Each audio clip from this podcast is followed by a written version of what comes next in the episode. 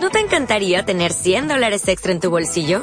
Haz que un experto bilingüe de TurboTax declare tus impuestos para el 31 de marzo y obtén 100 dólares de vuelta al instante.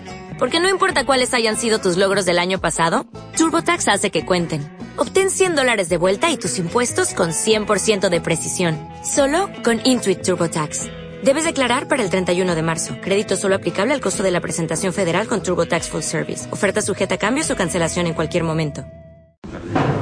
Boker Tov a todos, que sea esta clase para refugiar Shelema de Kol Jole Amo Israel. Gracias a todos por venir. ¿Cómo están? ¿Bien? ¿Qué cuentan? ¿Están listos para Shabbat? A descansar rico.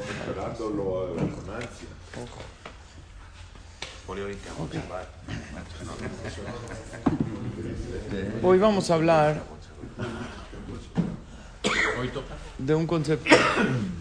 Después seguimos con las plagas. Hoy quiero hablar de un concepto de cómo el mundo es reflejo de lo que la persona hace. Y no nada más el mundo, sino Hashem mismo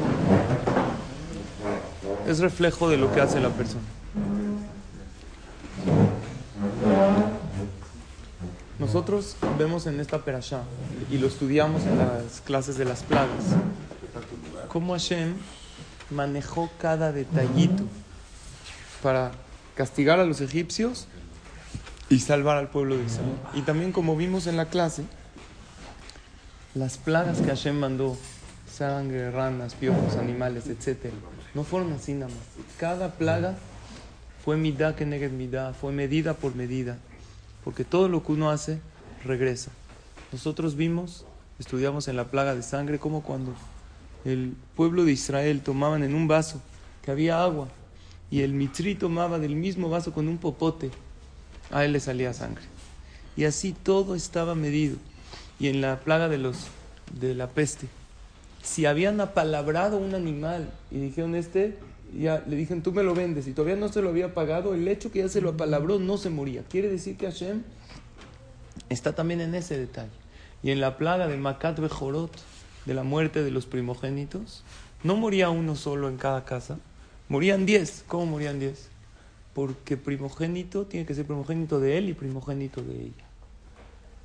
A lo mejor la mujer se fue con otro y ella tenía el primogénito de su esposo y el primogénito del otro cuate. Y él tenía también otro primogénito con otra. Y así Hashem, la Gemara dice, en la plaga de los primogénitos, dice, Ani Hashem, yo soy Dios. Yo soy Dios que sabe diferenciar entre gota y gota. Cada embrión Dios sabe cada cuál es primogénito, cuál es no. Nosotros vemos en este asperación cómo Dios no nada más creó el mundo, sino también maneja el mundo. Hay un libro muy conocido que se llama El Kuzari. ¿Escucharon de ese libro? Escrito por Rabbi Yehuda Levi, de filosofía judía. Él cuenta que había un rey. Él era bueno, era Goy. Un rey que trataba de hacer el bien y tenía un sueño repetitivo. Noche tras noche soñaba que, le- que del cielo le decían Machsheboteja retzuim umaaseja enam retzuim. Tus pensamientos y tus intenciones son correctas, pero no estás haciendo lo correcto. Es importante tener intenciones buenas y acciones buenas. ¿Se que estábamos hablando en la mañana de las alajot del talit, del tefilín? Tengo la intención de ponérmelo, está muy bien tu intención, palomita, pero Hashem quiere que tengas buenas acciones. Entonces este rey, cuando lo soñó varias veces, decidió ver cuál es la verdad en la vida.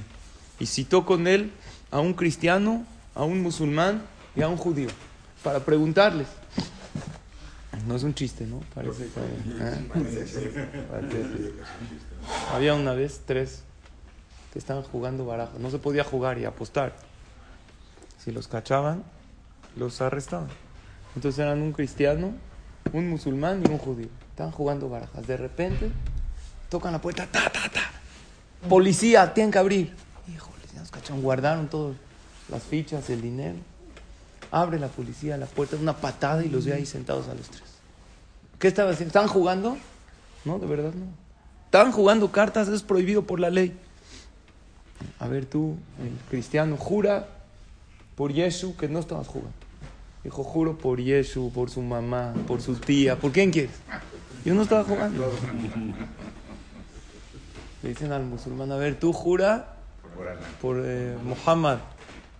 Juro por Muhammad, si quieres también, ¿por quién? Por su primo, por, si quieres juro por su hermano, por todos.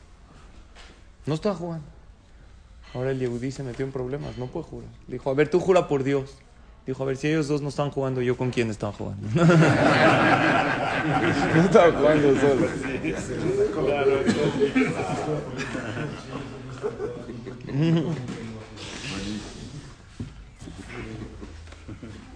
Entonces este rey tenía esta intranquilidad, llamó a los tres. Ya esto ahora sí ya real.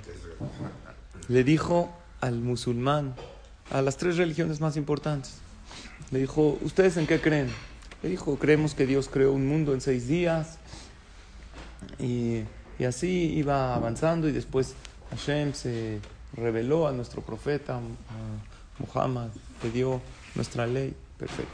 Va con el cristiano. Dijo, nosotros creemos que, un, que Dios creó el mundo en seis días. Y más adelante en la historia, el pueblo de Israel se rebeló, entonces nos escogió como pueblo. Llegó con el judío, le dijo, ¿ustedes en qué creen? Y el inicio cambió. Dijo, nosotros creemos en un Dios que nos sacó de Egipto. ¿Cómo? ¿Qué tiene que ver que nos sacó de Egipto? Porque el Humash Bereshit es que Dios creó. El Humash Emot es que Dios conduce y está en cada paso y paso de la vida. Y eso es la diferencia. Ahí fue cuando el rey se acercó con Rabbi Yehuda Levi y empezó más a investigar del judaísmo. La diferencia básica en el judaísmo es que nosotros creemos que Dios está en cada paso y paso de tu vida. Algo que se llama Ashgaha Peratit, supervisión individual. Y nosotros creemos que no hay casualidades, que si yo tomé con este vaso, por algo tomé, y tú con este, y que cada quien está en donde está, y cada quien tiene lo que tiene, todo por decreto de Akadosh Baruchu. El Yehudí tenemos la fe que podemos vivir con Dios en cada paso y paso de nuestra vida si lo invitamos a nuestra vida. En una clase dijimos que en una relación de dos, el nivel de la relación lo marca el que menos quiere la relación. ¿Por qué? Porque si yo le digo a mi novia, te amo, y ella me dice, te quiero, ¿cuál va a ser el nivel de la relación? Te quiero. El que ama, él dice, por mí yo quiero todo, ¿tú cuánto quieres? Con Dios es lo mismo. Dios nos puso en la Torah, ustedes son mis hijos, Ahabti etchem amar Hashem, yo los amo. Por mí, mi relación contigo me encantaría que sea 24-7, que todo el tiempo hables conmigo, que hay uno que dice yo nada más en Kippur, ok, aquí estaré para escucharte en Kippur, a la hora de Neilá, cuando quieras. Uno que dice yo en Shabbat, cada Shabbat vengo a hablar contigo, en Shabbat aquí estaré.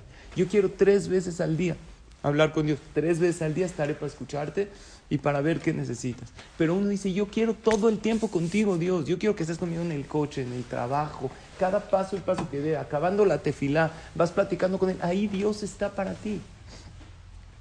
Eso es lo increíble que nosotros necesitamos entender. Que hay alguien que siempre está disponible, que siempre nos escucha. Esa es la fe del Yehudi. Que Akadosh Barujú no nada más creó, sino Akadosh Barujú también conduce. ¿Cuál es la manera de Dios de conducir el mundo? Cuando Moshe Rabbenu le preguntó a Hashem, cuando me pregunten tus hijos cómo te llamas, ¿qué les contesto? Eheye, Asher Eheye. ¿Qué es Eheye, Asher Eheye? Yo voy cambiando, yo no tengo una manera fija de conducir. Eheye, Asher Eheye. Voy a ver cómo voy a hacer. ¿De qué, de, de qué depende cómo Dios va a hacer? ¿Eh? Ella es como seré. Seré. O sea, Imagínate que mi hijo me dice, oye, pa, ¿cómo va a estar el viaje donde vamos a ir? Vamos a ver, vamos a ir y ahí vemos. ¿De qué depende? Depende, dice Dios, de cómo se comporten ustedes. El Teilín dice, Hashem tzileja aliad yemineja. Akadosh Baruj es tu sombra. Si tú te comportas con benevolencia, Hashem se comporta con benevolencia. Es sabido la historia del papá y el hijo que están caminando en unas montañas, en un lugar donde hay eco, y el hijo se tropieza y dice, ¡ay! Y de repente, ¿qué escucha? ¡ay! Y pensó que se estaban burlando de él. Y entonces el niño dice, tonto. Y le contesta el eco, tonto. Y le dice, papá, ¿qué es esto? Le dijo, trata de decir algo bonito y vas a ver. Le dijo, tú eres increíble. Y el eco le decía, increíble. Eres maravilloso. Te quiero. Y así todos le respondían. Le dice, papá, ¿qué es esto? Le dijo, esto se llama eco, pero esa es la vida. Hashem creó un mundo redondo porque al final todo lo que uno da a la persona le regresa. Y el mundo es un espejo. La vida refleja lo que nosotros le regresamos. Hashem creó un mundo redondo, nos va regresando todo. En una ocasión dicen que los, los temanim, los de Yemen, regresaron a Israel cuando se hizo la Medina. Ellos no tenían nada, no. Hay una anécdota que no conocían lo que era un espejo. Entonces llega, les dan una casa con un ropero, con un lugar donde hay un espejo. Entonces eh, llega el niño, nunca había visto un espejo. entra primero a la casa y abre este ropero y de repente, ¿qué ve? Un niño. Un niño, él no sabía que era un espejo. Va con su mamá y le dice, mamá, hay un niño en la casa, no es una casa desocupada. Llega la mamá y dice, no puede ser. Nosotros nos dijeron que eran gente así de Yemen, de Temán, no sabían. Que era una casa desocupada, que la podemos vivir. Llega la mamá, abre el closet y ¿a quién ve? Una mujer. Dice, no puede ser, mi esposo tiene aquí una mujer encerrada. Me está engañando y mira qué horrible está, toda gorda, fea. No, no hay manera. Con esta me está engañando. Llega con su esposo, le dice, tú eres un de lo peor, lo empieza a insultar. Le dice, ¿qué te pasa? Tranquilo. No, que escondiste una mujer ahí en el closet. Yo, mujer, tú eres increíble, hermosa, yo, ¿para qué necesito a otro? Va el hombre a checar a quién abre el closet. Un hombre. Dice, no, hay un hombre aquí. Va con su esposa, le dice, no, tú tienes ahí un hombre. Le dice, no, tú tienes una mujer. Empiezan a discutir. Van con el jajam. Llega el jajam y dice, a ver, vamos a tranquilizarnos, vamos a la casa. Y el jajam abre el closet y dice, yo no los entiendo, ustedes están locos. Si ya tienen un jajam aquí, ¿para qué me llaman?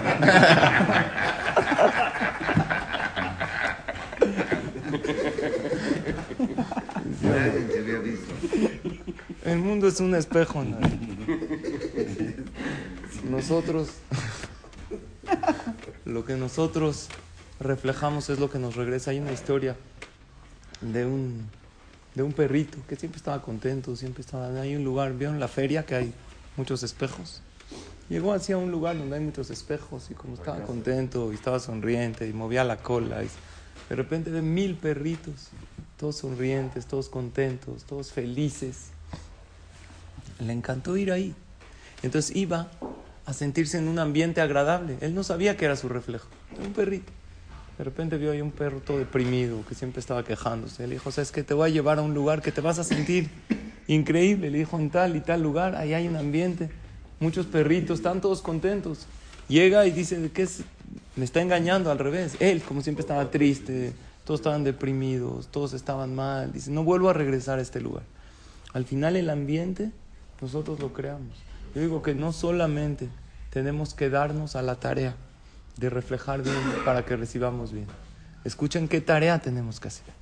Tenemos que darnos a la tarea, porque claro que nosotros reflejamos a Dios cómo se comporta con nosotros.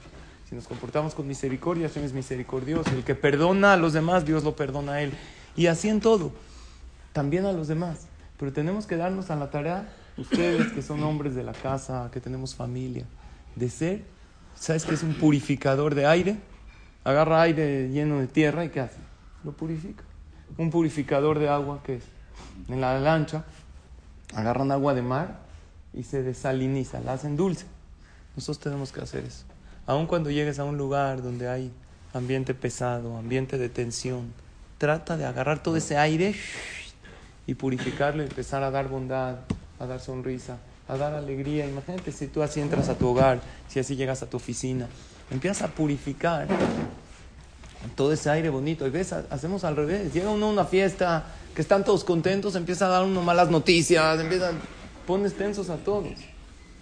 Nuestra tarea es poder dar el bien para poder regresar, reflejarlo y así recibir lo de los demás y también de Hashem. Hay un mashal que trae en Jajamim que había un pobre que se enteró que el rico, el más rico de la ciudad, de la aldea, va a hacer una boda. Él dijo, seguro va a poner los mejores manjares. Él nunca tenía jazito comida, vivía de sobras de pan, así le daban. Mamá no tenía para comer, vivía solo, no tenía familia. Pero una cosa sí, no iba a ir si no le iban a invitar, le iba a dar pena. Antes las bodas eran chiquitas. Si llegaba uno que no estaba invitado, luego luego se daban cuenta. Una semana antes no comió nada para llegar con hambre a la boda. Ta'anitis. Comía lo mínimo necesario. Llegó dos días antes de la boda, no le llegaba la invitación. Jazito, ya no aguantaba, se estaba esperando. Un día antes de la boda, nada. Checaba su buzón 20 veces, nada. El día de la boda no le llegaba. Dijo, a lo mejor antes de la boda me la van a traer. Ya se esperó, se esperó. Faltaba una hora para que empiece la boda.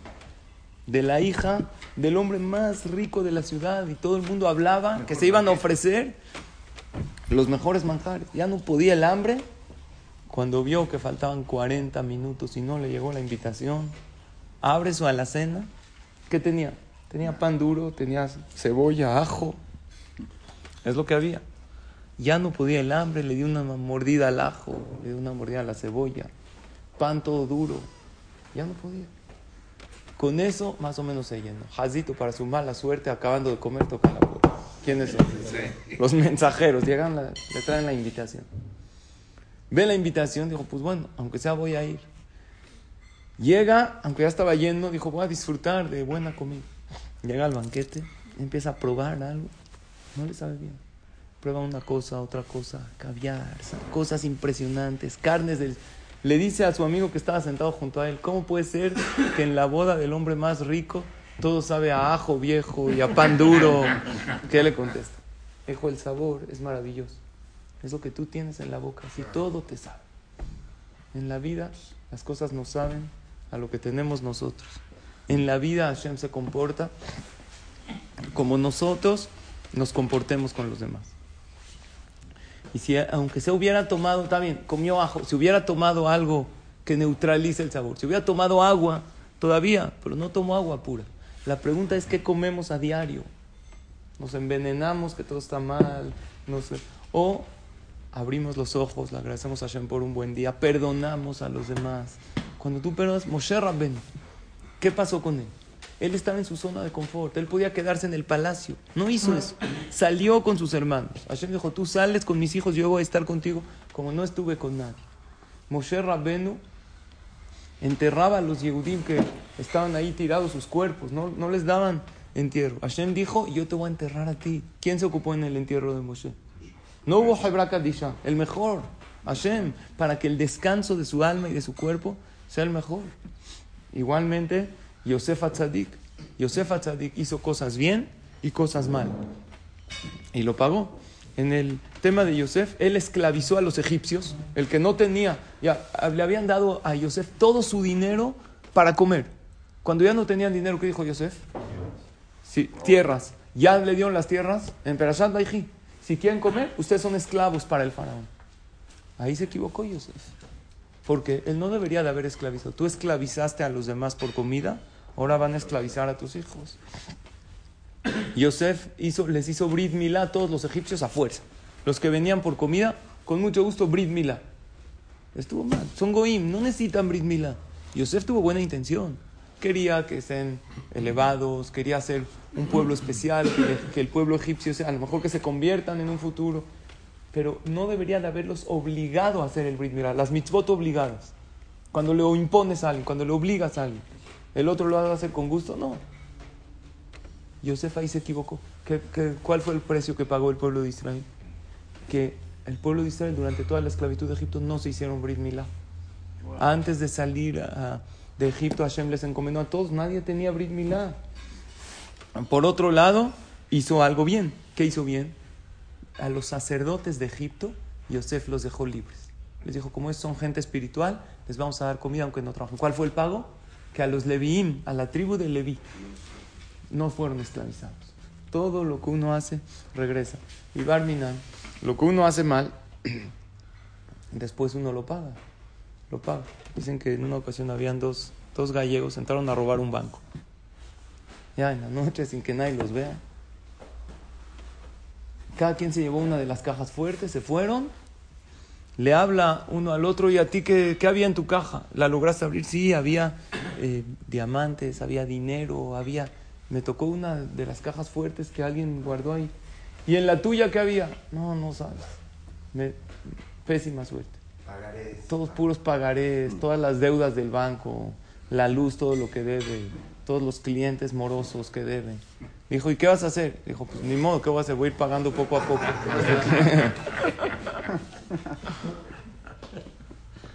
En la vida hay que pagar. Uno hace errores, pero por otro lado, si uno hace cosas sobrenaturales, ¿cómo se comporta Hashem con él? Sobrenatural. ¿Sabes qué es sobrenatural para ti? Que alguien te ofenda y te quedes callado y no le contestes. ¿Qué fue una de las cosas que Hashem convirtió, que dijimos, la tierra en piojos? Tú te metiste con un pueblo que se compara a la tierra. ¿En qué nos comparamos a la tierra? En que sabemos callar. La naturaleza no es así. La naturaleza es que si alguien te grita, tú le gritas. Si alguien te voltea la cara, tú se la volteas más. Esa es la naturaleza. Trata afuera, en la calle, de tocarle a alguien, de insultar a alguien. Es lo que generalmente la gente regresa. Llega el pueblo de Israel y somos diferentes. La naturaleza es que si a mí se me antoja una comida y tengo el dinero para comprarla, me la como. Pero el pueblo de Israel vence su naturaleza. Esto es taref. Dios me dijo que esto daña mi cuerpo, daña mi alma. Oye, pero algo y no sí, para ti sí. Tú tienes otra categoría de cuerpo, otra categoría de alma. Tú cada vez que te abstienes de comer algo que no debes comer, ¿qué estás haciendo? Un acto sobrenatural. ¿Sabes qué tiene Hashem contigo? Una deuda de un milagro para ti. Ahí tienes arriba un vale. Te abstuviste de hablar la sonara. Lo normal es que una persona hable mal del otro. Cualquier yetzer hará que una persona venza está haciendo un acto sobrenatural. Por eso, cuando venga el Mashiach, está escrito: Veaya Hashem le melech al kol haaretz. Vayomahu y Hashem echad, ushmo echad. En ese día, cuando venga el Mashiach, Hashem va a ser el rey en todo el mundo. Ya todo el mundo lo va a reconocer. Ahorita hay todo tipo de creencias, de doctrinas, hay gente. Cuando venga el Mashiach, todo el mundo va a reconocer. Pero no dice eso. Y Hashem echad, ushmo echad. Va a ser Dios uno y su nombre uno. Hoy, ¿cuántos dioses hay? Uno. ¿Y cuánto es su nombre? Uno. Entonces, ¿qué significa? También hoy, hoy en día, bueno, Hashem creó a todos, a los Yehudim, a todos.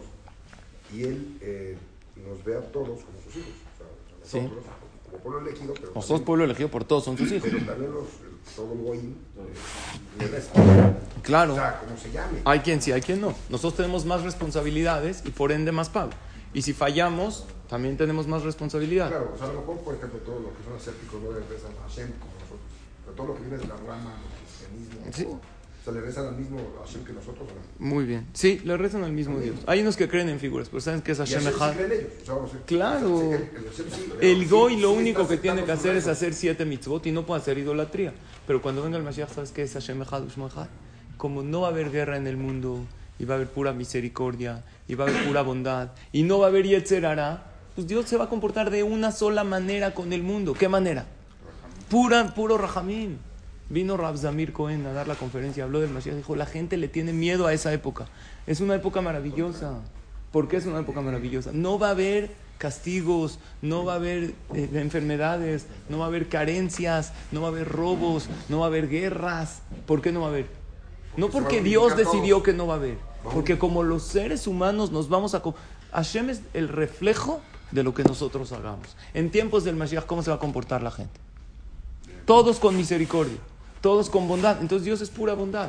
Ahora, ahora que todavía no estamos en tiempos del Mashiach, que sea pronto Bezrat Hashem, tú tienes la oportunidad de hacer cómo se comporten los demás contigo y cómo se comporte Hashem contigo. Acuérdense de purificadores de aire. Aún el que está tenso, aún, trata de purificar el ambiente para recibir bien. Trata de comportarte con bondad. Eheye, Asher Eheye. Akadosh Baruj Hu. Oye, Dios, ¿cómo te vas a comportar con nosotros? No sé. No sé.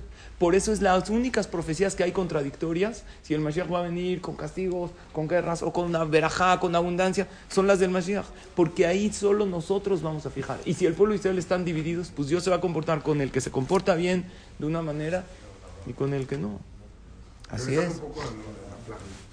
Eso quiere decir que, la, que esta plaga que era eh, que mataban a los, eh, los Que las plagas anteriores no morían los Becorot. No, en las plagas anteriores podía morir el que sea. Macat de Jorot fue especial para los primogénitos. Nada más escuchen esto y ya.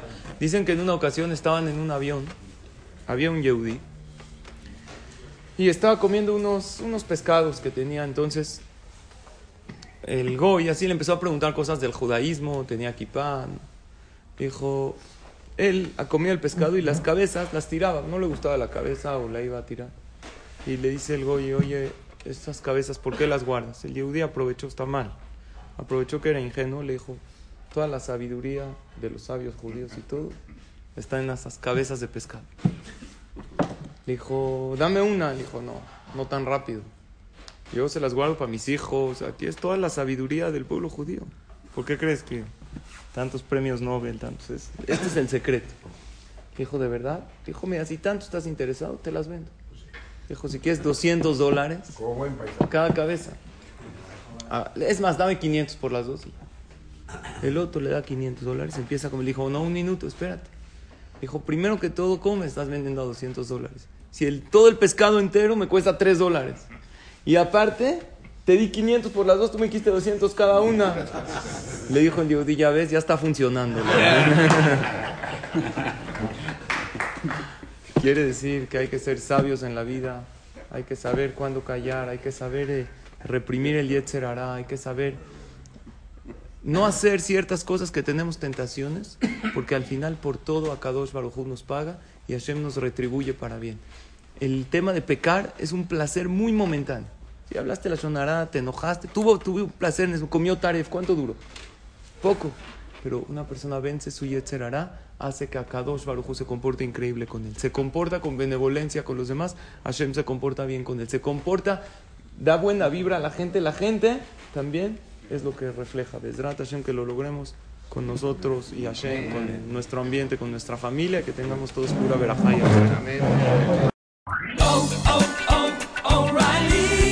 ¿Necesitas ayuda? En O'Reilly Auto Parts te ayudamos. ¿Necesitas algún consejo? Te aconsejamos. Nuestros profesionales en autopartes están siempre disponibles para ayudarte a encontrar lo que necesites. Excelente servicio al cliente es solo una de las ventajas que ofrece O'Reilly Auto Parts. Los profesionales en autopartes. Oh, oh, oh, O'Reilly Auto Parts.